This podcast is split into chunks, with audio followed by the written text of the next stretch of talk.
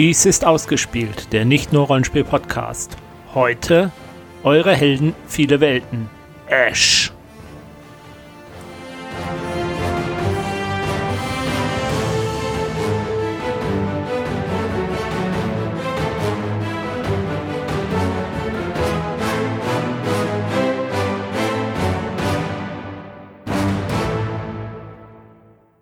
Hallo und willkommen zu einer neuen Folge von Eurer Helden, viele Welten.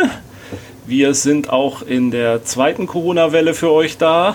Und ähm, heute habe ich zu Gast den Sören. Hallo Sören. Einen wunderschönen guten Morgen jetzt.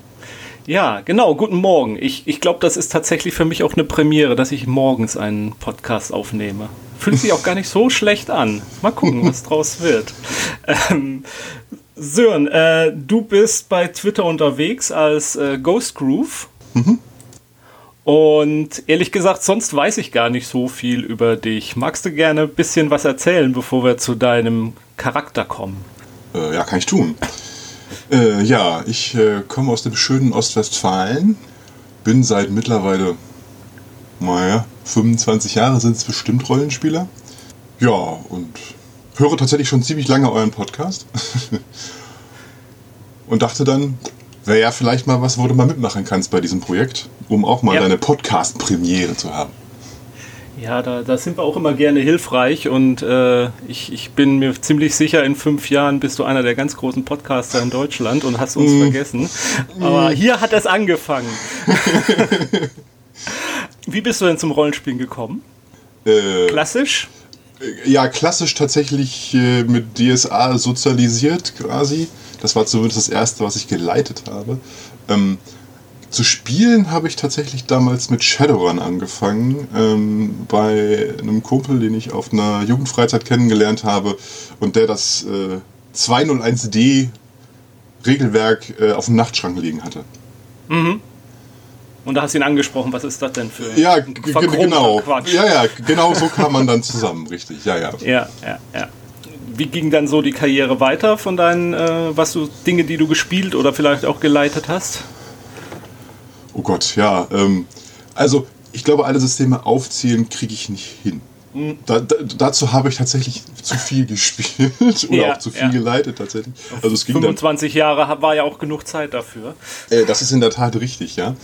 Ähm, vor allen Dingen so in den letzten, na, ich sag mal, letzten zehn Jahren, wo man dann auch mit Online quasi keine Probleme hat, äh, Runden für die obskursten ähm, Systeme zu finden, die es dann irgendwie gerade auf den englischen Kickstarter geschafft haben oder so. Ja, ja.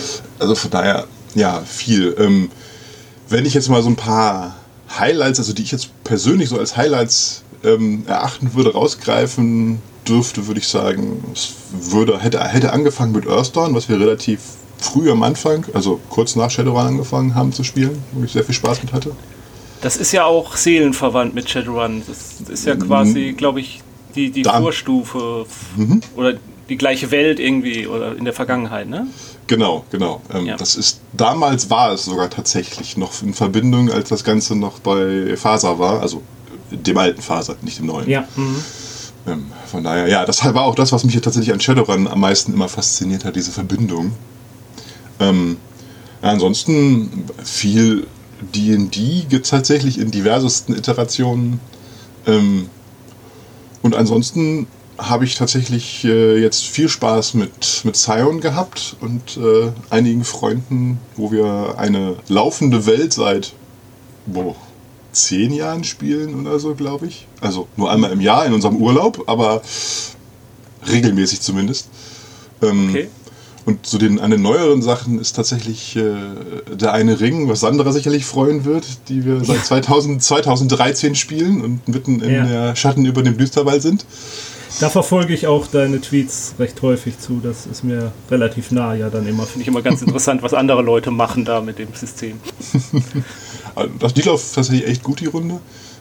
Ja, und ansonsten, so der Star des letzten Jahres äh, war tatsächlich Hexen 1733. Das freut natürlich einen anderen Freund des Podcasts, den Herrn Sandfuchs.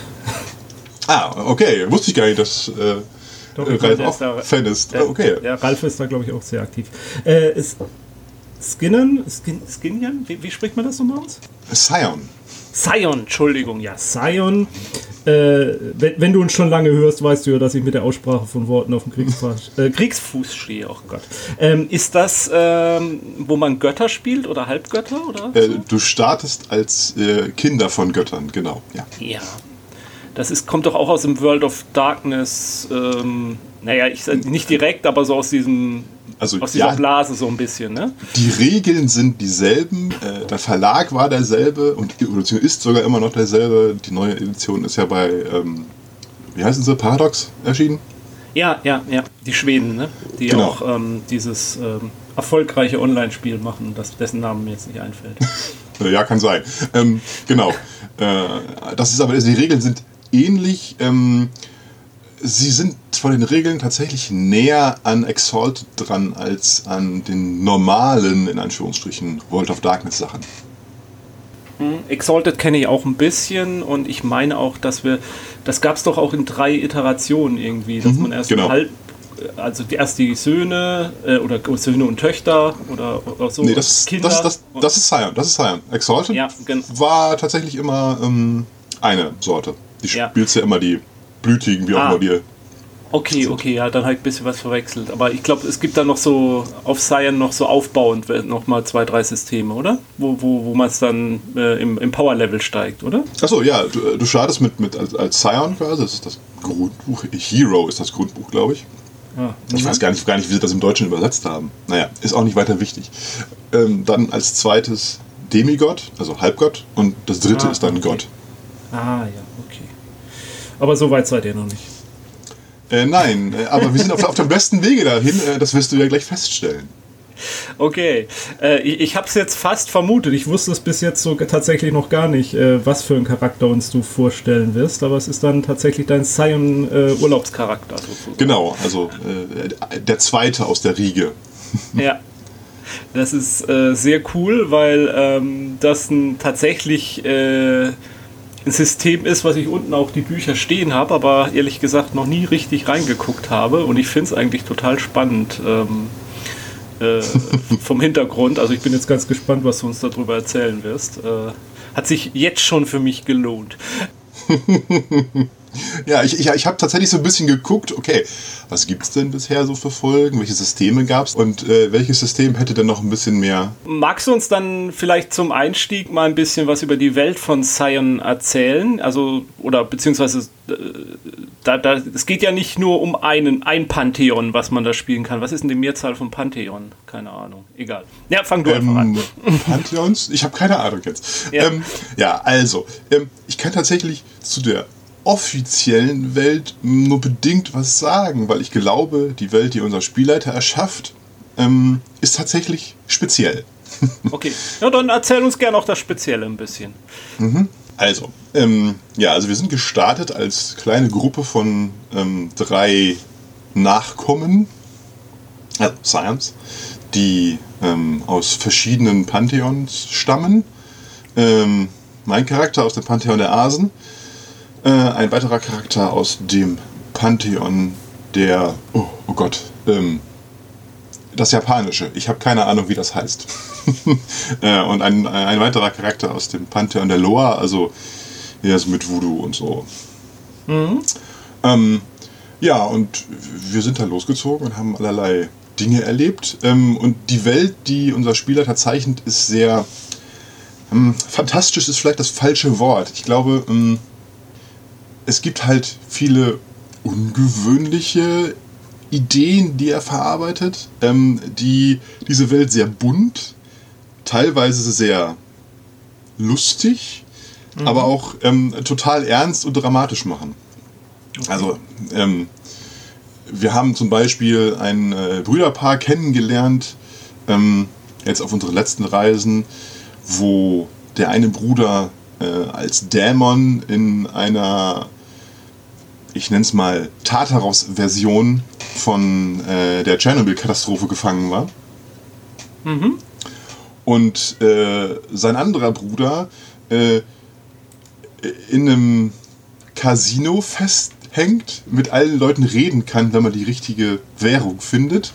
Und man mit diesem Bruder ähm, um Energie spielen kann. Also, Okay. die man braucht, um seine göttlichen Kräfte zu benutzen, zum Beispiel. Und ja, äh, das war halt so das, so ein, das, das, das Oberthema dieses Abenteuers quasi, dass man nicht auf seine normalen Energie zugreifen kann, weil man war ja gerade im Tartaros. Weil wir sind natürlich auch in dieser ähm, Ja. Chernobyl-Welt gestrandet. Aber das ist dann so ein bisschen, ich glaube, das nennt sich oh, so magischer Realismus, also so die reale Welt durchzogen von so magischen ähm, oder gött göttlich magischen Phänomenen Ja, ja, genau. Also du hast halt ganz viel hinter der Welt, ähm, hinter dem Vorhang. Hint- Hinter dem Vorhang, genau. Ähm, Ja. Und Dinge sind nicht so, wie sie scheinen und solche Sachen, genau. Ähm, aber halt auch so, auch so Kleinigkeiten. Wir haben in einem unserer ersten Abenteuer ähm, sind wir mit der transsibirischen Eisenbahn gefahren. Ähm, die sich dann herausstellte, oh, äh, das ist ein bisschen spezieller, weil die ist in der Welt tatsächlich keine normale Eisenbahn, sondern so ein, eine Verbindung zwischen göttlichen Ebenen. Und äh, naja, wir haben uns dann mit dem, äh, mit dem Lokführer, er heißt Jim übrigens, ähm, natürlich, genau, äh, mh, angefreundet. Äh, und jetzt immer, wenn wir irgendwo, äh, irgendwo, lang fahr, äh, fahren mit dem, mit dem Zug oder beziehungsweise halt in dem Zug sind, besuchen wir Jim. Das sind halt so diese Kleinigkeiten, die diese Welt tatsächlich auch, wo du dann zwischen zwei ich nenne es mal Encountern, also zwei Dingen, die dramatisch und äh, im Zweifel spannend und so sind, halt auch diese, diese Upbeats hast, wo du dann irgendwie einen Charakter wieder siehst, den du seit, keine Ahnung, äh, paar, drei Abenteuer nicht gesehen hast, nochmal mit ihm sprechen kannst, nochmal irgendwie ein paar Infos kriegst, es ganz lustig ist, weil wieder irgendwelche Witze gerissen werden und es dann weitergeht. Und dieses Hoch und Runter von den Gefühlen macht diese Runde für mich tatsächlich sehr stark aus. Oder wie haben denn die Charaktere so zusammengefunden, wenn die aus unterschiedlichen Pantheons kommen? Ähm, da ist unsere Erklärung. Ich gebe zu, das haben wir uns natürlich als Spielgruppe zusammen überlegt, wie wir das machen wollen. Das hat sich zuerst ergeben und ähm, hat sich jetzt tatsächlich aber auch weiter durchgezogen äh, in unsere, unser weiteres Vorgehen. Wir haben halt drei Charaktere, die dem Verbrechen sehr nahe sind auf die eine oder andere Weise, nenne ich es mal. Okay. Äh, wir haben halt meinen Charakter, der der russischen Bratwa sehr nahe ist, also ne, der russischen Mafia. Der ähm, Charakter aus dem japanischen Pantheon ist der Yakuza sehr nahe. Und ähm, der dritte Charakter äh, ist Undercover CIA, also bei der Firma, was ja, naja, Auch fast kriminell auch, auch kriminell ist tendenziell. Ne? Und Verstehe. so, äh, und so, so, es gab halt, wir haben uns dann ein paar Szenen überlegt, wie das dann dazu kam. Eigentlich, äh, ne, also die Charaktere kennengelernt haben sich eigentlich das, ähm, äh, der Yakuza-Charakter. Ich, ich, ich nehme jetzt, fange jetzt mal mit den Namen an, weil es ist einfacher, als immer der Ja, Yakuza-Charakter ja, ja, zu sagen. Das ist Haru. Ähm, bei, äh, bei Ash können wir gleich nochmal zukommen, das ist mein Charakter, ähm, der, äh, der Asen, in der Mhm. Autowerkstatt vorbeigekommen ist und es ging eigentlich um Schutzgeldzahlungen an die Yakuza. Ja, naja, ähm, das, er hat natürlich ein bisschen was äh, nicht so funktioniert, wie er das erwartet hätte, weil er hatte natürlich nicht damit gerechnet, dass da jemand ist, der gegebenenfalls seinen Einschüchterungsversuchen widerstehen kann. Weil anderer nachkommen und dann gehen Dinge einfach manchmal nicht, die du mit Sterblichen machen kannst. Ja, und dann tauchten auf einmal Titanen auf. Also der, die Gegner, in Anführungsstrichen. und dann musste man sich überlegen, ja, okay, wir sollten vielleicht unsere ähm, Auseinandersetzung beiseite legen und uns erstmal um darum kümmern. Naja, und so entwickelte sich das dann. Okay. Mit, den, mit, dem, mit dem anderen Charakter, also mit Grace, der CIA-Agentin, war das dann ähnlich. Es gab halt so eine Geschichte, sie brauchte jemanden für äh, einen Straßenkampf, sie brauchte jemanden, äh, der gut Auto fahren kann, landete dabei Haru und Ash äh, und hatte natürlich Informationen, die dafür so gesorgt hätten, dass die beiden in den Knast gewandert werden. Naja, man hat sich geeinigt. Also erst äh, aus einer Zweckgemeinschaft heraus. Es aus der Zweckgemeinschaft, die dann äh, durch äußere Umstände dazu gezwungen wurde, zusammenzuarbeiten und dann feststellten, oh, es klappt eigentlich ganz gut. Gut, also wenn er ähm, ähm, ein, ein äh, Gott, äh, nee, Kind eines Gottes ist, dann kann ich ja jetzt nach der legendären Herkunft fragen, beziehungsweise ähm, kommen wir dann doch einfach mal zu Ash, dem Hasen. was hat er denn für, seltsam, äh, für komische Eltern? Wo kommt er denn her? Was ist denn seine Biografie? Ähm, seine Biografie ist, äh, dass er Sohn des Odin ist. Deswegen äh, nennt er sich jetzt tatsächlich, äh, wenn er sich im göttlichen Kontext vorstellt, auch Ash Odinson. Ja, natürlich. Logischerweise. Bürgerlich heißt er eigentlich Ashton Oakley. Ja, ähm, und seine Mutter, ja, logischerweise, äh, kommt aus Detroit, wo er auch immer noch an, ansässig ist. Also die Stadt der Staaten, ähm, wenn es um Autos geht. Und naja, ähm, durch alleinerziehende Mutter mit zwei Jobs sowieso ist er natürlich, kommt natürlich aus durchaus schwierigen Verhältnissen, das natürlich mhm. dazu geführt hat, dass seine Biografie ja, nicht ganz so blütenweiß ist und wo natürlich auch diese Verbindung zur, zur russischen Mafia und so herkommt. Obwohl ja. er sich mittlerweile das quasi nicht mehr machen müsste, weil er mittlerweile genügend Geld hat, ähm, mhm. um ordentlich über die Runden zu kommen. Aber und hat er noch mehr Geschwister? Oder? Äh, Geschwister tatsächlich nicht. An, an direkter Familie ähm, sind noch seine Mutter äh, mhm. und sein Opa übrig, die ja. zu, zusammen äh, auf der alten Farm der Oakleys wohnen, äh, seitdem seine Oma gestorben ist. Ähm, der Opa ist tatsächlich auch eine, eine der Verbindungen zum Hintergrund, beziehungsweise zu einem seiner wichtigsten äh, Reliquien. Der hat nämlich äh, in den 60ern äh, in der Motorenfabrik in der großen in Detroit gearbeitet und äh, äh eines äh, seiner, seiner, seiner Fahrzeuge hat einen Motor, den er gebaut hat. Oh, der Familienmotor. Quasi, ja. Also da ist ein bisschen mehr draus geworden, kommen wir wahrscheinlich gleich noch zu, aber ähm, ja, das ist so diese Verbindung da.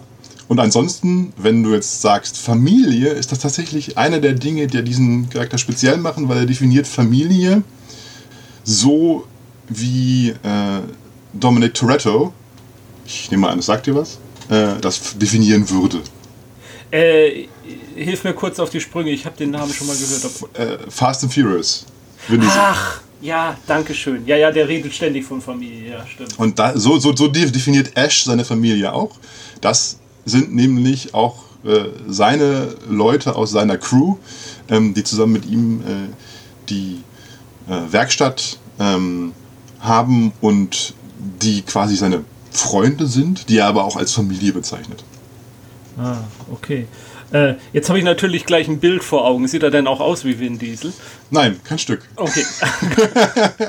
da müssen wir jetzt gleich gegen ankämpfen, weil sonst ja, verfestigt sich das bei mir. Ja, ist klar. Also, äh, also, also Größe und, und, und so äh, der Körperbau passt wahrscheinlich halbwegs. Also ich weiß gar nicht, wie groß Vin Diesel ist, aber Ash ist 1, äh, Mitte, äh, so 1,92 groß, sportlich. Tatsächlich aber eher drahtig als ähm, mhm. so muskulös gebaut wie, äh, wie Vin Diesel. Äh, hat aber lange blonde Haare. Okay. Und, einen, ja. und, einen, und, einen, Vollbart, äh, gepflegten, ja. aber einen ordentlichen Vollbart. Das ist halt diese Asenverbindung. Ne? Das ja, hat, ja, da, ja. Äh, Eis, Eisblaue Augen, auch natürlich typisch nordisch. Ähm, und lauf, läuft normalerweise so in Jeans, einem enger liegenden T-Shirt und irgendwie Chucks oder so rum. Also eher so casual, würde ich mal sagen seine, äh, also seine Familie, Familie, also sein äh, Großvater und seine Mutter, äh, wissen die was? Äh, was wissen die über das, ähm, über seine Herkunft oder über seinen Vater oder mhm. seinen Stammbaum? Also, ja, also ähm, sein Großvater weiß darüber nichts. Mhm. Also, der hat den vielleicht mal gesehen oder so, aber hat keine Verbindung. Ähm, seine Mutter hat eine Vermutung, weiß es aber nicht offiziell. Also, ne, die, die hat ja wahrscheinlich, also vielleicht weiß sie es auch offiziell. Ash hat es ihr nie gesagt. Mhm. Ob sie, ob Odin es ihr gesagt hat, weiß er nicht. Okay. Und da redet man auch nicht drüber. Hat sich tatsächlich noch nicht ergeben. Ähm, das ist tatsächlich so dass, dass das Typische äh, in der Runde. Wir haben halt so Nebencharaktere, die sind da, wo aber tatsächlich weniger Interaktion stattfindet. Also, ähm, die sind halt da, die sind im Zweifel auch geschützt, aber weil es halt uns halt gestört hat, dass wir immer irgendwelche ähm, Probleme hatten. Ja, der ist dann irgendwie weise und sowieso, damit du keine Eltern und keine Verbindung hast, der dich, wo dich, die dich angreifbar macht. Ja. Äh, deswegen haben wir halt gesagt, okay, es gibt so Charaktere, die definieren wir als Familie, die sind da. Ähm, die darf der äh, Spielleiter aber in Anführungsstrichen zwar als Abenteuerhook benutzen, dass der mhm. Spieler äh, weiß, ja, ist in Ordnung, das ist ähm, was, was ich benutzen kann, aber ich habe kein Problem, dass das irgendwie in wirklich in Gefahr ist. Okay. Ist für den Charakter natürlich anders, aber ne, dann hast du zumindest als Spieler die Gewissheit, ja, funktioniert, so machen wir jetzt, es passiert aber nichts. Die haben so eine gewisse Plot-Armor. Also genau, Plot-Armor, das ist ein guter, guter Begriff dafür, genau, mhm. ja. Mhm. Nö, finde ich auch äh, absolut berechtigt, weil äh, da macht man sich dann auch Mühe, so ein bisschen den Hintergrund äh, zu gestalten und das nicht so einfach. Äh, äh, der ist halt das weißen Junge ausgesetzt worden und war dann beim Militär. Ähm, sondern genau. sich ein bisschen Gedanken und dann das dann gleich kaputt zu machen, finde ich auch irgendwie oder oder so schnell äh, irgendwie oder dann nur, nur als Druckmittel auf den, auf den Spieler einzusetzen, ist, ist auch nicht schön dann. Ja. Ist ja auch nicht, ich meine, es reicht ja, wenn du es als Druckmittel auf den Charakter einsetzen kannst. Das ist genau der Punkt. Darum ja, geht's ja. ja. Und äh, wie, wie kam es dann dazu, dass äh, Ash herausfand, dass er, ähm, dass sein Vater mehr als ein normaler Sterblicher ist? Mm, es, es, gab so ein paar Ereignisse, wo so Dinge bei ihm auftauchten, möchte ich es mal nennen. Ähm, seine äh, Lebensgefährtin brachte ihm vom Flohmarkt so ein Amulett mit, das äh, einen Wotansknoten darstellt. Ähm, hm. Konnte sich aber nicht erinnern, wo sie das gekauft hatte. Ähm, und dann tauchten auf einmal äh, so zwei Raben auf, die ihm irgendwie so einen Tag lang folgten oder so. Mhm. Ähm, ja, und dann bekam er eine Einladung äh, und bekam das vor den Latz geknallt, möchte ich es mal so formulieren. Das fügt auch in diese, also schlägt auch in diese Kerbe, äh, dass er mit seinem leiblichen Vater so, naja, ähm, bedingt klarkommt, weil der ja. sehr direkt war, beziehungsweise also dafür ist er bekannt tatsächlich. Äh, wenn es darum geht, mit seinen Kindern umzugehen. Der klatscht, klatscht das von Latz, sagt hier, ich will was von dir. Dafür kriegst du mhm. Kräfte, mach mal. Mhm. Ist jetzt nicht unbedingt charmant. Ähm, hat sicherlich seine Gründe, ne? Ragnarök und so. Äh, aber ob es dann die beste Variante ist, ähm, Ash sieht das definitiv nicht so. Mhm. Als das dann passiert, was für, was für Kräfte hat er denn dann so bekommen? Wie, wie äußert sich denn sein, sein, sein Gött, seine Göttlichkeit? also, ähm, so seine Göttlichkeit äußert sich wahrscheinlich in der ähm, Fähigkeit, dass er quasi eigentlich sich immer zurechtfindet. Also es gibt halt Fähigkeiten im, im Scion, schimpft sich Psychopomp, die dafür sorgt, dass du immer den Weg kennst, dass du auch ähm, zum Beispiel, wenn du jemanden am Telefon hast, den aufspüren kannst. Aha. Egal, wo er sich befindet. Also ich finde einen Weg dorthin. Äh, ermöglicht einen tatsächlich auch für ein bisschen Energie einfach durch eine Mauer zu fahren. Also unbeschadet, dann nehme ich an. Unbeschadet, ja, ja, ja genau. Ja, also auch, auch sowohl die Mauer als auch man selbst, genau. Ja, das ist so das Spezielle da tatsächlich. Dann seine magischen Fähigkeiten. Also klassisch magischen, halt so ähm, Schicksalsstränge, ähm, Energie, beziehungsweise ähm, göttliche Energie, äh, Energie jeder, jedweder Art, zumindest in unserer Variante der Welt. Ich weiß tatsächlich nicht, wie das im ähm, normalen Regelwerk ist. Also die Schicksalsstränge an sich gibt es dort auch. Ob es die so extensiv gibt wie bei uns, weiß ich nicht.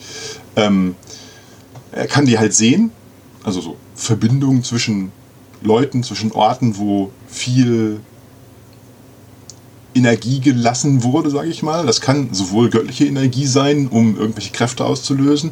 Das kann mhm. aber auch einfach sein, die Verbindung zwischen irgendwie Lebenspartnern, ähm, die Verbindung zwischen irgendwelchen Leuten, die was zusammen durchgemacht haben. Ähm, ne? Also ja. Schicksal aber, halt. Ja. Also wenn er jetzt, sag ich mal, zwei Leuten begegnet und die erzählen ihm, ähm, sie haben sich gegenseitig noch nie getroffen, aber in Wahrheit äh, ist der eine äh, der Informant und der andere ein verdeckter Ermittler, dann wird er die Verbindung zwischen ihnen so irgendwie wahrnehmen können. Das ist natürlich schwierig, weil dazu gibt es zu viele Fäden. Aber, okay. wenn, wenn, aber, aber es kann zum Beispiel sein, dass du Leute triffst, ne, den kenne ich nicht, und dann siehst du, Moment, ihr habt so ein riesiges Schicksalsband, das kann nicht sein. Da muss es irgendwas Ah. geben. Ja, ja, ja. Okay, Also, ne, äh, äh, nicht so speziell, aber du kannst diese Bände verfolgen und kannst daraus Schlüsse ziehen. Tatsächlich. Mhm, okay. Ansonsten, wenn ich ähm, mal von den wirklich übernatürlichen Eigenschaften weggehe, ähm, würde ich tatsächlich definieren, dass Ash sich tatsächlich am meisten durch ähm, seine Fähigkeit, Autos zu fahren, auszeichnet und äh, durch seine Fähigkeit quasi mit allem empathisch zu gehen. Das äh, ist bei ihm tatsächlich so, dass das sogar auf Maschinen funktioniert. Durch eine göttliche Reliquie. Also Hat schon, schon zu sehr lustigen Szenen gef geführt, als ich dann zu dem ähm, Kurator des äh, Observatoriums meinte, er möge doch bitte mal das ähm, Fernglas, also die, die Mechanik des, äh, des Fernglases ölen, weil das dem Fernglas nicht so richtig gut geht und dass es, äh, es etwas unzufrieden wäre. Ja. Also kann er dann so richtig Unterhaltung mit denen führen oder ist es mehr so ein, so ein Gefühl, wie die, wa- was deren Bedürfnisse sind? Kommt ein bisschen auf den Gegenstand darauf an, tatsächlich. Es gibt tatsächlich welche, da ist es eher ein Gefühl, aber es gibt auch ganz viele, gerade wenn sie älter sind, wenn sie viel Geschichte haben, wenn sie viele Schicksalsbande haben. Wenn Dann- sie zum Beispiel der Motor der Familie sind. Ja, genau, zum Beispiel. Dann äh, ist das anders. Dann ist da mehr tatsächlich. Dann kann man sich mit denen wirklich auch unterhalten. Hat auch schon Okay. zu sehr schönen, schönen Szenen geführt. Also wir Ja, hatten ja. äh, zwei, also eigentlich angefangen sind sie als zwei Uzis, die irgendwie magisch waren, wo wir nicht so genau wussten. Wo wir dann später feststellten, dass die eigentlich, also die Ursprungsform waren zwei Peacemaker, ähm, in die zwei Brüder gebunden sind, die sich gegenseitig mit diesen Waffen umgebracht haben. Auf beiden Seiten des, des, ähm, äh, des Bürgerkrieges in den USA wo das Schicksal ihnen so richtig in die Suppe gespuckt hat. Und die beiden, also wenn man sich mit denen unterhält, also quasi in die, in die Waffen reinspringt, dann ist das so ein, so ein Western Saloon und da sitzt halt einer in Südstaatenuniform und einer in Nordstaatenuniform. Ja. Ja, es ist, klingt, klingt richtig cool, ja. Soll ich vielleicht mal auf den, auf den Familienmotor kommen? Weil ich glaube, du klangst eben so interessiert. Ich, ich frage mich jetzt halt die ganze Zeit, was da jetzt kommt, beziehungsweise ich verstehe jetzt langsam deine Andeutung. Genau, also mach da bitte mal so weiter. Ja, also, pass auf. Ähm, der Familienmotor, wie du es so schön genannt hast, Äh. steckt in einem äh, 69er Dodge Charger RT. Natürlich ein Dodge. Natürlich ein Dodge, natürlich ein Charger RT. Ja, das Bild, was ich benutze, ist auch das von jenem, eben jenem Charger aus äh, Fast and the Furious. Ja.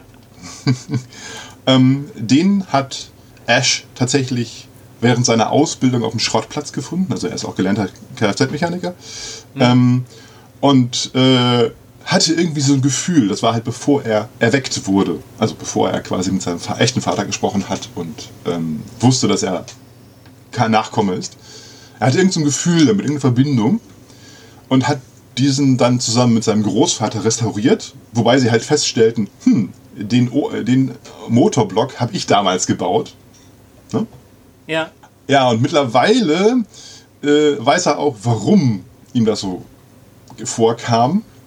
Äh, wie es genau dazu gekommen ist, dass aus diesem Gefährt ein Artefakt geworden ist, weiß ich bisher tatsächlich nicht. Das ist was, was der Spielleiter noch im Unklaren gelassen hat. Okay. Ähm, aber ähm, dieses Auto, äh, wie es Ash und seine Freunde äh, liebevoll nennen, Tess, eigentlich Theresa, aber ihre Freunde dürfen sie Tess nennen, hat tatsächlich eine eigene Persönlichkeit ähm, und ja, Kräfte, die den Charakter auch sehr stark definieren, würde ich mal sagen. okay. Ähm, unter anderem kann, äh, gibt es die sogenannte Offroad-Variante. Ähm, kann man sich hervorragend vorstellen. Äh, da sind dann halt unter diesem Charger so riesige Offroad-Reifen. Es hat so ein bisschen was von einem Monster Truck. Ähm, ich weiß gerade nicht, welcher Fast and the Furious Teil ist. Äh, da, wo sie aus dem Flugzeug abspringen mit den Dingern, da hat, das, hat, hat er auch solche Reifen. Äh, also ich gucke das jetzt mal kurz, ich, ich gucke diese Filme tatsächlich ganz gerne. Ähm, weil sie so total over the top und über Ja, genau. Und, so. und genau so ist die Runde. Genau so ist die Runde.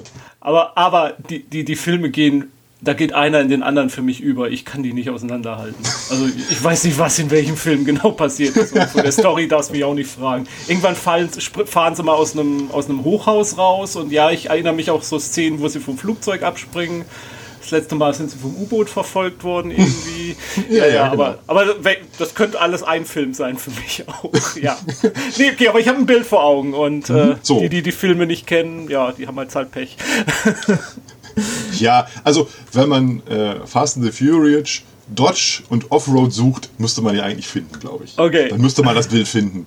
Äh, ansonsten, ich kann dir gleich äh, mal gucken, ob ich die Links äh, noch zusammenkriege. Dann kannst du vielleicht irgendwie einen äh, Link oder die ja. Folge packen oder so. Das geht auf jeden Fall kann, Kann, kann ich gerne versuchen, genau. ja. Ähm, ja, und dann äh, seit, naja, zwei Abenteuern jetzt ähm, ist es noch ein bisschen mehr over the top weil mittlerweile kann Tess fliegen.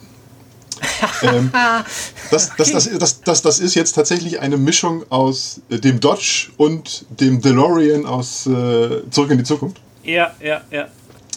Ähm, und ja, auch das mit, den, mit dem Springen kann Tess mittlerweile tatsächlich, also dieses in die Vergangenheit springen oder in die Zukunft springen. Okay. Wir können das noch nicht so richtig steuern, weil das funktioniert über Tore und Schicksalsfäden aber äh, wir sind gerade dabei, es zu erforschen. Ja. Ja, ich sehe schon, also ihr werdet dann das gleiche, die gleiche Richtung nehmen wie das äh, Fast and Furious Franchise. Der nächste äh, Ausflug muss ins Weltall gehen, das ist ja ganz klar. ja, weiß ich noch nicht, ob Weltall jetzt unbedingt dabei ist, aber ja, also ähm, wir wissen schon, wo der nächste Ausflug hingeht, zumindest so ungefähr. Nein, Weltall ist das nicht, aber es ist schlimmer. Ja, also es klingt, es, es, es, es klingt total abgedreht, aber ich höre bei dir halt auch ganz deutlich raus, wie viel Spaß euch das macht und das finde ich richtig toll. Hm. Ja, also vielleicht, vielleicht kann ich da mal äh, eine der Sachen einbringen, ähm, die ich tatsächlich in der Runde gelernt habe. Gerne. Die an, die, an, die, an die Spielleitungen da draußen mal so rauswerfen würde als, als Tipp. Okay, hört gut zu, ihr spielleitenden Personen da draußen. Genau. Ähm, und zwar, äh, wenn irgendjemand von den Spielenden eine Idee hat, sagt einfach ja. Egal wie abgedreht die ist, wenn das zur Runde passt, eurer mhm. Meinung nach, egal, auch wenn das klingt, als wäre das übermächtig, lasst ja. es zu. Sprecht einfach mit den Spielenden darüber, was da ihr für Probleme dran seht. Vielleicht findet ihr eine gemeinsame Lösung. Mhm, mh. Das ist nämlich das, was bei uns häufig passiert. Wir sprechen darüber, wir haben eine, irgendwer hat eine völlig abgefahrene Idee, ähm, was man damit machen könnte und was für ja. Probleme das bedeuten würde. Mhm. Ging schon bei der, bei der Erschaffung der Charaktere los. Wir haben halt darüber gesprochen, ich hätte gerne ein Auto, was besondere Sachen machen kann, weil darauf ist der Charakter ausgelegt. Ne? Ja. Fahren, Handwerk, äh, Empathie, das sind halt so die Sachen, die auf dieses Auto zielen. Mhm. Und dann war halt die Frage äh, von unserem Spielleiter, ja, okay, können wir machen. Ähm, dann muss dir aber klar sein, dann bist du der Fahrer der Runde. Das heißt, ich werde dich dafür benutzen, wenn ihr irgendwo hin müsst. Mhm. Ja klar, habe ich gar kein Problem mit, machen wir. Und äh, das sind halt so diese Kleinigkeiten. Drüber sprechen hilft. Ja. Weil dann kann man halt auch solche abgedrehten Sachen mal, ja, dann kann das Ding halt fliegen und, kein Problem. Ja. Das hat ja wieder andere Probleme gegebenenfalls, aber das ist uns dann klar. Das ist äh, definitiv äh, wichtig für den Spielleiter zu wissen, aber es ist ja tatsächlich auch ein Geben und Nehmen. Äh, man muss dann halt auch die Spieler haben, die sich dessen bewusst sind, ähm, dass der Spielleiter das genauso dann auch benutzen darf. Und um, um, um, Probleme zu machen, um Schwierigkeiten zu machen, um die Handlung voranzutreiben. Und dass niemand, also keiner der Beteiligten am Tisch äh, Lust oder Spaß dran hat, irgendeinen Plotstopper einzubauen oder irgendwas, was äh, die ultimative Lösung in jeder Situation ist, so dass, es eigentlich nie einen Konflikt geben kann. Und wenn da das alle ist doch langweilig. Ja, genau, aber ich kenne, ich trotzdem kenne ich solche Runden und kenne ich solche, sage ich mal, Spieler und ja, vor allem also Spielende, sage ich mal, äh, habe ich schon erlebt. Jetzt aktuell in keiner Runde die ich spiele, aber ich habe schon erlebt, die dann einfach nicht akzeptieren können, dass ihr äh, McGuffin nicht die Lösung für alles ist. Und selbst wenn man ihnen dann sagt, aber das ist doch, ist doch langweilig. Ja, ist egal, aber das haben wir so festgelegt, dass das so geht. Und dann muss das systematisch auch so sein. Also das System ist alles. Äh, die Regeln sind alles und nach denen ist das so und dann ist mir das auch vollkommen egal, dass die Handlung doof wird, weil sobald wir die Regeln aufbrechen, habe ich keinen Spaß mehr.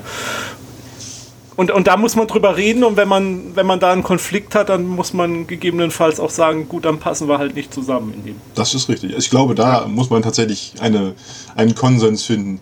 Und ja. deswegen ist es auch so wichtig, tatsächlich vor einer Runde über solche Dinge mhm. zu reden. Okay, wie starr sollen die Regeln sein? Ne? Also ich zum Beispiel bin durchaus auch jemand, der sich auf Regeln, also wir sprechen jetzt vom Regelwerk. Ja? ja also ich ja, würfle, X und habe Outcome Y. Mhm darauf verlasse ich mich auch gerne, weil das ist etwas, was mir gerade in Kämpfen einfach eine taktische Möglichkeit äh, gibt, zu sagen, abzuschätzen, habe ich mit dieser Aktion jetzt eine Chance? Ist das sinnvoll? Ja, ja. Oder ja. sage ich, oh nee, das ist mir zu heikel. Also, mhm. wir hatten ein gutes Beispiel dafür, glaube ich. Ähm, die Situation, wir wollten aus dieser Tartaros-Tschernobyl-Geschichte raus. Mhm. Und wussten, unser Zug, weil Jim hatte angerufen, dass mhm. er eine, eine, eine, Lücke sieht, dass er da anhalten kann. Also was das anhalten kann, er kann durchfahren. Ähm, wir hatten 15 Minuten Zeit, um zum Zug zu kommen. Direkt fahren wäre kein Problem gewesen. Äh, war nur auf einer Seite der Stadt. Und die war ja leer. Und äh, wir hatten aber noch zwei äh, weitere Gruppen, sag ich mal, äh, wo wir überlegt hatten, die mitzunehmen da raus, weil selber hätten sie keine Chance gehabt, rauszukommen. Und dann war es halt so, okay, was für Würfe soll ich, muss ich denn machen, wenn ich die noch mitnehme und was, wenn ich die auch noch mitnehme? Mhm. Und anhand der Würfe habe ich dann, konnte ich dann für mich sagen, alles klar, ja, einen mitnehmen, ja, da ist Risiko dabei, aber das macht Ash, kein Problem. Das mhm. sehe ich als sinnvoll an. Das andere habe ich gesagt, boah, da muss ich so gut würfeln für. Das halte ich für so unwahrscheinlich, das ist ihm zu gefährlich, weil er riskiert damit seine Familie und das macht er nicht. Mhm. Und genau dafür ist sowas halt wichtig, dass du dich auf die Regeln verlassen kannst. Aber ja, ich gebe dir natürlich recht. Es kann kein Plot-McGuffin sein, das alles löst. Das ist ja langweilig. Ja, eben, genau. Nee, aber es ist teilweise vielleicht auch noch so ein altmodisches Verständnis von Rollenspiel, was es mancherlei Köpfen auch noch ist, dass es ein eine Geg also Spielleiter gegen Spieler. Und das ist war es für mich Rollenspiel noch nie und wird es wahrscheinlich auch nie sein. Also, sondern man versucht zusammen eine Geschichte zu erleben. Und man arbeitet ja. zusammen und man arbeitet nicht gegeneinander. Das heißt nicht, dass der Spielleiter ihm alles schenkt, weil das wäre ja auch langweilig. Genau. Äh, das ist die Aufgabe des Spielleiters, es spannend zu gestalten. Es, äh, oder zumindest den Spielern den Eindruck zu vermitteln, dass es, äh, dass es auf der Kippe stand. Selbst wenn er von mir aus irgendwo mal einen Würfel gedreht hat, damit sie es dann doch noch schaffen oder so. Aber solange ich das nicht weiß, ist mir das ehrlich gesagt auch egal. Solange ich das Gefühl habe, es war spannend, es war aufregend und wir haben es mit Ach und Krach so geschafft, bin, bin ich ehrlich gesagt ja auch zufrieden. Manchmal will man gar nicht hinter die, wie soll ich sagen, hinter den Vorhang oder hinter den Spielleiterschirm gucken oder wie auch immer. Mhm. Das ist wahr, ja, das ist wahr. Ja. Äh, ich, eine Sache zu, zu, ich zurück, zurück zu Tests vielleicht? Oder? Ja, genau. Also, da, da, aber die ist ja dann fast äh, äh, wie ein vierter Charakter, oder? Ja, die ist, also so wie sie unser Spielleiter spielt, ist sie tatsächlich fast wie ein vierter Charakter. Ähm, sie ist halt nicht immer da und äh, ist jetzt auch nichts, was sich so total immer äußert. Also gerade im Kampf ist sie halt wirklich nur ein Gegenstand. Aha. Ähm, aber wenn es halt so gerade so um die sozialen Szenen geht, wo es dann auch darum geht, innerhalb der Gruppe Dinge zu klären, Dinge zu lösen, über Dinge zu sprechen, was sich halt tatsächlich mittlerweile eingebürgert hat. Also wir sind eigentlich zum, zum Start jeder Runde, ähm, auch weil die Spieler erstmal reinkommen müssen, und der Spielleiter genauso, ähm, sind wir bei irgendwem zum Grillen, zum Essen, wie auch immer, da ist auch äh, wieder Fast and Furious da. Ist auch wieder Fast and Furious, ja, das tatsächlich, das zieht, das zieht sich so ein bisschen durch, das ist richtig. Äh, und auch die meisten Runden enden irgendwie auch so, dass wir, keine Ahnung, auf der Farm unter der Eiche sitzen äh, mit der ganzen Crew und äh, äh, den anderen Leuten und äh, nochmal Revue passieren lassen, was ist eigentlich passiert und so. Und, ja, ja. Und da ist sie dann tatsächlich auch dabei, normalerweise, Aha. ja. Aha. Cool. Ja. Ja, ja, also ich habe da, so wie du das schilderst, habe ich da auch richtig äh, äh, positive Bilder jetzt auch im Kopf, so irgendwie. Also was du auch halt von Anfang an meintest mit Ash und was für ihn Familie ist und so. Und ja. Ähm, jetzt, jetzt frage ich es fast überflüssigerweise, aber äh, verbindest du denn, was war denn jetzt so direkt die Inspiration für, für Ash? Äh, beziehungsweise äh, verbindest du persönlich was mit ihm? Bist du auch ein Autofreak eigentlich, oder? so gar nicht. Ja, habe ich, mir fast, hab ich mir fast gedacht. Also das, der, der Teil des Charakters ist tatsächlich das, was äh, so ein typischer Charakter, das bin so gar nicht ich. Ja, ja, ja. Also ähm, da, da gibt es so Dinge, ja, das hat, nee, weiß ich nicht. Also ja, ich habe ein Auto.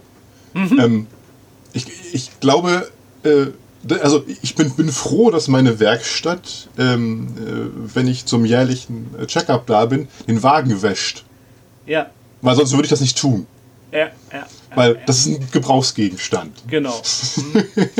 also, ja, das, ne, das, ist tatsächlich so, ja, also die Inspiration, die erste, ja, Dom Toretto aus, äh, aus Fast mhm. and Furious, ganz klar. Das war tatsächlich, ähm, als wir angefangen haben, auch so, ich habe ähm, in der äh, Abenteuersequenz davor habe ich einen sehr, sehr starken Kämpfer gespielt. Ähm, einen Nachkommen des Lu, also aus dem irischen Pantheon, ähm, der halt äh, Martial Arts, äh, Akrobatik sowieso, alles auf Maximum, äh, ein magisches Schwert, das er in einen äh, Speer umwandeln konnte, sowieso. Ähm, der war halt voll auf Kampf getrimmt. Darin war er wirklich gut. Mhm. So, und ich habe gesagt, okay, bewusst äh, will ich dieses Mal nicht den Nahkämpfer spielen, weil das wollten halt die anderen beiden jetzt mal machen. Mhm. Und bewusst wollte ich halt sagen, okay, ähm, ich will halt eigentlich eher einen Support-Charakter spielen, erstmal. Ich, ich, möchte eigentlich mal was anderes machen, also was, was Gegensätzliches. Und daraus mhm. ist tatsächlich das entstanden. Mhm. Naja, und also wenn du, wenn du fragst, was an dem Charakter mir entspricht, würde ich wahrscheinlich sagen, tatsächlich ähm, das mit den Freundschaften, also dass er, ne, Freunde mhm. ist die Wahlfamilie, das ist tatsächlich das, was ich sagen würde, das entspricht mir ja. an dem Charakter. Was wir, oder äh, mir ist es glaube ich noch nicht so ganz klar, aber wie lange spielst du den jetzt schon so? So, wenn du jetzt sagst, so in Spielsitzungen gesagt? Äh, kann ich dir genau sagen. Ich habe es mal nachgeguckt. Ja.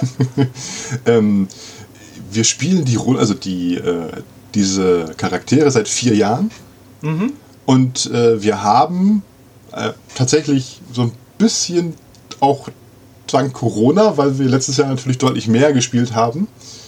Ähm, vielleicht zum Hintergrund. Äh, die, der Rest der, der Truppe ist über Deutschland verteilt. Mhm. Also ne, äh, einmal Würzburg, einmal unten bei Passau. Und ja, dann sieht man sich halt normalerweise nur einmal im Jahr zum Spielen. Ja, ja, ja, ja. Da spielen wir dann halt auch zwei, drei Tage am Stück, ja. Mhm. Also auch wirklich lang, aber ähm, ja, wir haben jetzt, da wir dieses Jahr, also letztes Jahr ausgefallen ist, unsere, unser Urlaub, haben wir gesagt, okay, das spielen wir jetzt halt online und äh, es hat so gut funktioniert, dass wir halt danach noch weitere Sitzungen gemacht haben. Deswegen sind wir jetzt mhm. tatsächlich bei 24 Sitzungen, die wir in diesen vier okay. Jahren gespielt haben. Ähm, einige davon länger, also ne, dann eher so Tagessitzungen, äh, andere dann halt nur vier Stunden online. Mhm, mh. Ähm, ich ich, ich frage deswegen halt auch, weil ich ja immer gerne so die Fragen stelle, ähm, ähm, was waren so ihre, was war so der größte Triumph für den Charakter, was war die größte Niederlage und ähm, das macht ja nur Sinn, so eine Frage, wenn man so einen Charakter auch wirklich längerfristig gespielt hat. Deswegen stelle ich hier das die Frage richtig, sozusagen. Ähm, der größte Triumph. Hm. Ich glaube, da würde ich sagen, das war, war das erste Abenteuer? Ich weiß es gar nicht. Ich glaube, es war das zweite. Das war ähm, die Rettung der Hallen der Erschaffung äh, ohne, die äh, ohne die Hilfe der göttlichen Eltern. Kannst du das ein bisschen ausführen, was das genau ist? Ja, klar. Also, ähm, es ging los. Äh, eigentlich wollten äh, Haru und Ash nur eine Viertelmeile ein Rennen fahren, wer denn schneller fährt. Und dann kam da so auf einmal so naja, also äh, so die, das Bild von den, von den Dune-Würmern ist nicht ganz falsch aus dem Boden. Mitten auf der Fahrbahn rissen so ein riesiges Loch in den Asphalt, verschwanden dann wieder nach unten. Äh, und wir haben uns gefragt, was zur Hölle ist da denn los? ähm, stellten dann fest, dass da komische Schicksalsfäden reingehen und sind mal hinterhergefahren. Naja, und dann stellten wir halt fest, dass ähm, der Oberbösewicht von dem Abenteuer dabei war, die Hallen der Erschaffung ähm, anzugreifen und versucht hat zu zerstören, um Macht zu erlangen. Äh, und äh, diese Hallen sind halt so geschützt, dass, um genau sowas zu verhindern, dort kein Gott Zugang haben kann und kein Gott weiß, wo sie sich befinden. Mhm. Ja, und dann sind wir drei puppeligen. Waren wir ja schon Halbgötter? Nee, ich glaube, wir waren noch Nachkommen da. Dahin, stellten fest, hier geht was irgendwie ganz schön schief, haben dem einen Wächter der Halle geholfen, der uns dann erzählt hat, die anderen sind irgendwie auch unter, unter Angriff. Und dann haben wir uns gekümmert. Und äh, stellten dann später fest, also irgendwie, wir kriegen keine Kräfte zurück. Also, ne, du arbeitest halt in dem Zahlensystem mit Willenskraft, ne, klar, normal, das ist ja äh, für WOD typisch. Ja, und halt ja, mit. Legendenpunkten. Mit diesen Legendenpunkten, also der göttlichen Kraft, stärkt man halt seine, seine Fähigkeiten und für ganz viele braucht man die auch. Und eigentlich kommen die in regelmäßigen Abständen wieder.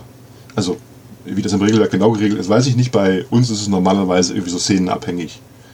Ne, nach der Kampfszene kommt meist dann was wieder sowieso. Ja, und in dem Abenteuer war das nicht so. Es wurde immer weniger. Also irgendwie, wir mussten langsam mal uns überlegen. Es wird irgendwie kompliziert. Das war, glaube ich, auch das erste Mal, dass wir es dann nach dem Endkampf hatten, dass wir alle völlig leer an Legendenpunkten und, äh, und äh, Willenskraft waren. Ja. Und das war zu dem Zeitpunkt tatsächlich, ne, also 10 Willenskraftpunkte, okay, ja. Also ich glaube, zu dem Zeitpunkt hatten zwei Charaktere nur neun oder so. Ich hatte vorher schon 10 gehabt, weil ich es halt für die Magie stark brauchte. Ähm, aber auch 25 Legendenpunkte pro Charakter. Das war schon. Obwohl, nee, 25 könnte es nicht gewesen sein. Es müssen 16 gewesen sein, wenn wir noch nachkommen waren. Aber egal. Ähm, also, ja, da war schon. Deswegen, also, dass wir das geschafft haben, so mit Hängen und Würgen, das war der Ja. größte Triumph, auf jeden Fall. Okay.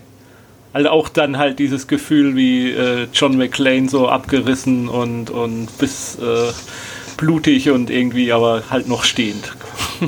Genau, ja, ja, ja. Ja, also, äh, das ist tatsächlich in der Gruppe sowieso so eine Geschichte.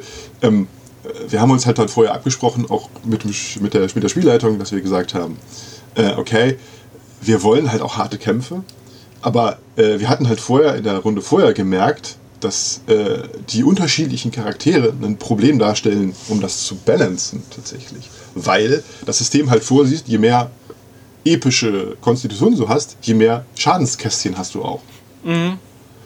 Und wenn du halt einen Charakter hast, wie meinen Nachkommen bis Lou, zum Beispiel, der hatte keine epische Konstitution. Also, naja, er hatte zwar ein, zwei Punkte, aber der hatte keine zusätzlichen Schadenskästchen. Der hatte die klassischen sieben. Der war zwar fast untreffbar, aber wenn er getroffen wurde, dann war er meistens mit einem Schlag down. Ja. Weil, okay. weil, Ja. weil äh, der, die Spielleitung halt für die anderen Charaktere so viel Schaden brauchte, um die mal wirklich in Bedrängnis zu kriegen. Okay. Und deswegen haben wir hier jetzt gesagt, okay, wir steigern das alle so ein bisschen, dass wir alle ein bisschen mehr haben, alle keine Abzüge kriegen, alle ein bisschen mehr aushalten. Also ich habe tatsächlich auch mit dem Charakter nicht mehr als sieben Schadenskästchen, aber ich habe zumindest keine Abzüge auf, die, äh, auf die jeweiligen. Also ich stehe quasi bis zum letzten Schlag ohne Würfelabzüge. Ja, das ist ja, das ist ja sehr praktisch dann, wenn man, wenn es dann anfängt, dass man so äh, runtergehauen ist und dann auch nichts mehr bewirken kann. Das ist Ja, das sonst. Also ich muss sagen, da ist das System tatsächlich auch eins von denen, ja, es ist teilweise vielleicht nicht so richtig hundertprozentig balanciert, aber es gibt so schöne Sachen, ähm, wie zum Beispiel Fähigkeiten, die, dazu, die dafür sorgen, dass du halt keine Abzüge kriegst, wenn du äh, Schaden bekommst, sondern dass du das als Bonus drauf kriegst, weil du immer wütender wirst. Ja, das passt ja dann auch wieder so in den äh, nordischen äh, Mythos mit äh, Berserkern und so ein bisschen rein. Ne? Ja, tatsächlich ist das tatsächlich einer, äh, was, was nicht aus dem nordischen Mythos kommt, sondern was Okay. aus, dem, aus dem irischen kommt. Weil das der äh, von dem legendären Courelin, ähm, ich hoffe, ich habe das jetzt halbwegs richtig ausgesprochen. Ich habe tatsächlich für den letzten Charakter versucht, ein bisschen, ein bisschen irisch-gälisch zu lernen, um es sprechen, zu, die Sachen aussprechen zu können. Ähm, aber äh, da war das halt so typisch bei dem Charakter. Also, ja. Der, der, der Ire hatte das tatsächlich auch. Also, das ja. war schon sehr, sehr lustig dann am Ende. Ja. So ein Einschlag. Ja, ich habe noch einen Punkt. Aber jetzt kann ich dich noch schlimmer hauen. Und äh, lag Ash auch schon mal richtig auf dem Boden, emotional oder körperlich, also mit einer Niederlage? Mm. Also wirklich auf dem Boden gelegen tatsächlich noch nicht. Ähm, die größte Niederlage ist noch nicht so lange her. Die Konsequenzen davon versuchen wir jetzt gerade in Anführungsstrichen zu beheben. Das ist unser laufendes Abenteuer. Aber Tess geht's ähm, gut, oder? Ja, Tess geht's gut.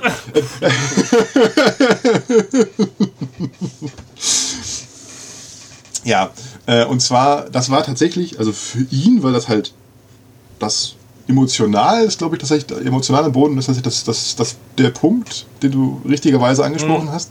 Das war nämlich die Infiltration unseres Tempels, ähm, also unseres Haupttempels in Anführungsstrichen, äh, oben im Olymp oder wie auch immer man das nennen möchtest, ja. ähm, wo halt jedes Pantheon, zumindest in unserer Welt, einen Tempel hat, wo man die halt kontaktieren kann, wo man halt, wo die sich halt im Zweifel mal treffen und irgendwelche Verträge aushandeln oder so. Mhm, mh. Und dieser wurde infiltriert und äh, Dinge darin verändert, ohne dass wir das davon mitbekommen haben.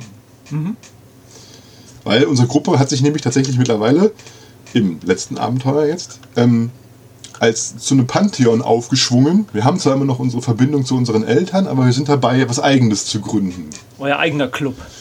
Ja, genau, unser eigener Club quasi. Und das war halt so, Moment, hier ist einer reingekommen? Das geht eigentlich gar nicht. Ähm, ja, äh, das war halt so in das Heiligste vorgedrungen. Das ist so nach dem Motto, wenn irgendjemand äh, unerlaubt in die Werkstatt auf der Farm gehen würde, wäre das so ein ähnlicher Punkt für Ash, glaube ja, ich. Ja, ja, okay. Verstehe. Aber das äh, ist dann, also Plot in Progress auch noch, genau. Mhm. Plot in Progress, ja, genau, mhm. richtig. Ich, ich, ich würde jetzt, also ich bin schon Fan geworden von deinem Charakter, muss ich offen zugeben. ähm, das ist schön. Doch, ich würde jetzt trotzdem gern so langsam Richtung, Richtung Abschluss kommen. Mhm. Und mhm. so als Ausstiegsfrage, um das so hinzukommen, mal, äh, wie stellst du dir denn Ashs ähm, weiteres Schicksal vor. Schicksal ist ja für ihn ganz wichtig als Charakter auch. In welche Richtung fändest du gut, dass sie, wenn es sich entwickeln würde? Oder wie kannst du dir vorstellen, dass es für ihn enden könnte? Also, äh, äh, enden, zumindest der Plan, äh, sollte es halt als Gott mhm. eines eigenen Pantheons. Ja. Ähm, ganz klar auf jeden Fall zusammen mit äh, seinen beiden Mitstreitern Haru und Grace. Ja als äh, gemeinsamer Teil des Syndikats, so haben wir nämlich unser Pantheon getauft. Okay. Ja, erschien uns irgendwie passend zu ja, den ja, Hintergründen. ähm, und auf jeden Fall tatsächlich auch äh, zusammen mit Jay. Das ist nämlich unser erster Nachkomme, den wir äh, aus Versehen erzeugt haben, weil wir ihn okay. nämlich gerettet haben. okay, also kein, kein biologischer Nachkomme. Äh, also er muss biologisch irgendwas Göttliches in sich gehabt haben, sonst wäre das nicht möglich gewesen. Aber nicht von, von euch dreien sozusagen. Äh, aber, aber nicht von uns dreien, zumindest nicht, dass ja. wir wüssten, sagen wir mal so. Mhm. Okay. Ähm, okay. Aber äh, er wäre halt eigentlich tot gewesen nach einem Abenteuer. Es war halt ein NSC, den wir kennengelernt haben. Aha. Ähm, der uns ein bisschen geholfen hat, der auch so ein bisschen äh, Chaos gestiftet hat. Ja, für alle, die das System kennen, ja, er hat diverse Chaos-Fähigkeiten mittlerweile. Ähm Ähm, und der ist uns halt so ans Herz gewachsen, tatsächlich in diesem Abenteuer. Und weil er auch nichts dafür konnte, dass er da reingeraten ist. Mhm. Äh, der ist halt so ein Chaosmagnet tatsächlich, also der zieht den Scheiß an. Mhm.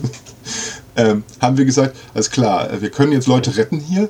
Ähm, und wir hatten halt die Auswahl, ne, sagt, also der Spieler da sagte, pass auf, äh, sagt mir mal, welche Leute euch am wichtigsten sind, gebt mir mal eine Liste. Und da tauchte Jay halt dann einfach mit auf. Also wir konnten wir fünf definieren, glaube ich. Und eigentlich war, glaube ich, geplant gewesen, dass wir einen ähm, anderen Halbgott retten, der uns, der, der zwar ganz nett war, aber der eigentlich, zumindest so wie wir das verstanden hatten, nur aus einem Gefängnis raus wollte. Der musste nicht unbedingt überleben in unserer äh, Wahrnehmung. Und deswegen haben wir Jay gerettet. Und dann hat das Schicksal halt entschieden, alles klar, dann seid ihr jetzt auch für ihn verantwortlich. Und okay. das ist jetzt tatsächlich auch der Plot, den wir jetzt gerade spielen und das, was wir, ne also unser, ich nenne es jetzt mal äh, Weiterentwicklungsplot, der neben den normalen Abenteuerplotlinien läuft, ähm, wie wir halt langsam anfangen zu verstehen, wie das Ganze mit so einem Pantheon zusammenhängt, wo die ganzen Kräfte herkommen. Also das ist jetzt tatsächlich, tatsächlich was, was definitiv im, System, im Regelwerk, glaube ich, gar nicht vorgesehen ist. Ja. ähm, wie das alles zusammenhängt und so, da hat unser Spielleiter echt Arbeit reingesteckt. Ja, aber das ist tatsächlich das, wo wir jetzt dran sind und das ist auch das, was ich als großes Ziel sehe, dass wir irgendwann sagen können, das ist klar, wir sind das Pantheon des Syndikats, wir mhm. haben eigene Nachkommen, wir sind das, wir machen das besser, was unsere göttlichen Eltern bei uns verbockt haben. Ja, also ich äh, werde versuchen, das ein oder andere Gebet in eure Richtung zu schicken, damit ihr da die Kraft für habt, dass das funktioniert.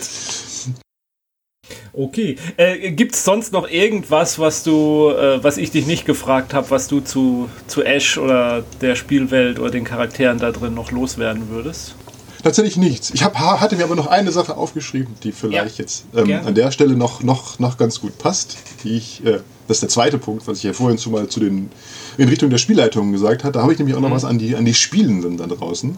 Ja. Was uns gerade in der Runde total viel Spaß gemacht hat, was uns auch wirklich weitergebracht hat. Ähm, nämlich, dass man keine Angst davor haben muss, den Figuren Schwächen und Angriffspunkte zu geben.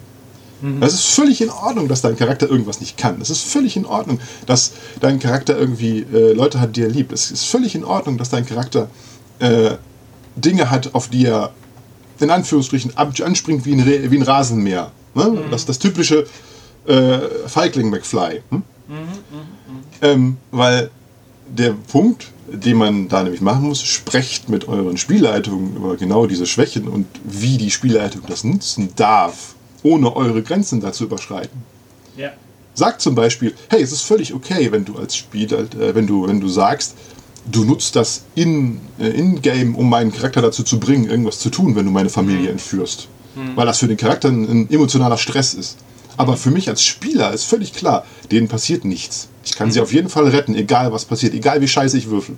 Ja. Das gibt dir nämlich die Sicherheit, alles klar, ich brauche mir da keine Sorgen drum zu machen, dass ich irgendwie Probleme mit dem Charakter kriege, aber ich kann dieses emotionale, äh, dieses emotionalen Stress für den Charakter voll ausspielen, weil ja. Ich weiß, es wird gut, aber ja, ich kann das nutzen, auch für den Charakter, um den Charakter weiterzubringen. Ja. Das ist genau der Punkt. Sprecht ja. drüber, weil da können so schöne Plots von entstehen, da können so tolle Sachen mit passieren, dass ähm, das für alle viel mehr Spaß am Tisch wird. Oder online, ne?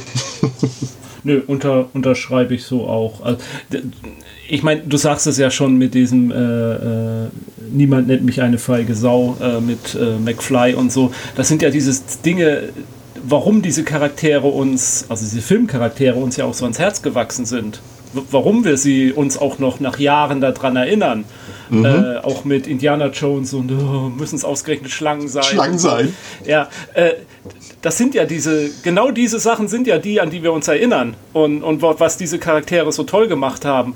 Und gerade beim Rollenspiel, wir sind nun mal alle, wenn wir Rollenspiel machen, wir sind nicht Gary Oldman, wir können nicht mit einem, äh, mit dem Zucken einer Wimper so viel, äh, äh, einer Augenbraue so viel Emotionen rüberbringen, äh, dass allen klar ist, was jetzt gerade innerlich in unserem Charakter vorgeht oder so. Wir brauchen solche, solche Schwächen, solche Sprüche, solche plakativen Sachen ein bisschen, um den Charakter rund zu machen. Die sind wichtig. Ja. Ja. Nee, absolut. Kann ich, also, ja. Kann ich nur unterschreiben. Habe ich gerade eben schon mal gemacht. Jetzt habe ich es zweimal unterschrieben. Verdammt. Gilt trotzdem. ähm, okay, also vielen Dank, Sören. Ich habe am Anfang vergessen, dich noch zu fragen. Ich glaube, du hast auch bei dem System Matters äh, Fansign-Wettbewerb mitgemacht oder sowas, ne? Das, das, das, ist, das ist korrekt, ja. ja. Äh, ein, ein, ein, muss ich übrigens nochmal sagen, ein, eine super Geschichte, die sie da auf die Beine mhm. gestellt haben. Mhm. Tolle Aktion. Auf jeden Fall.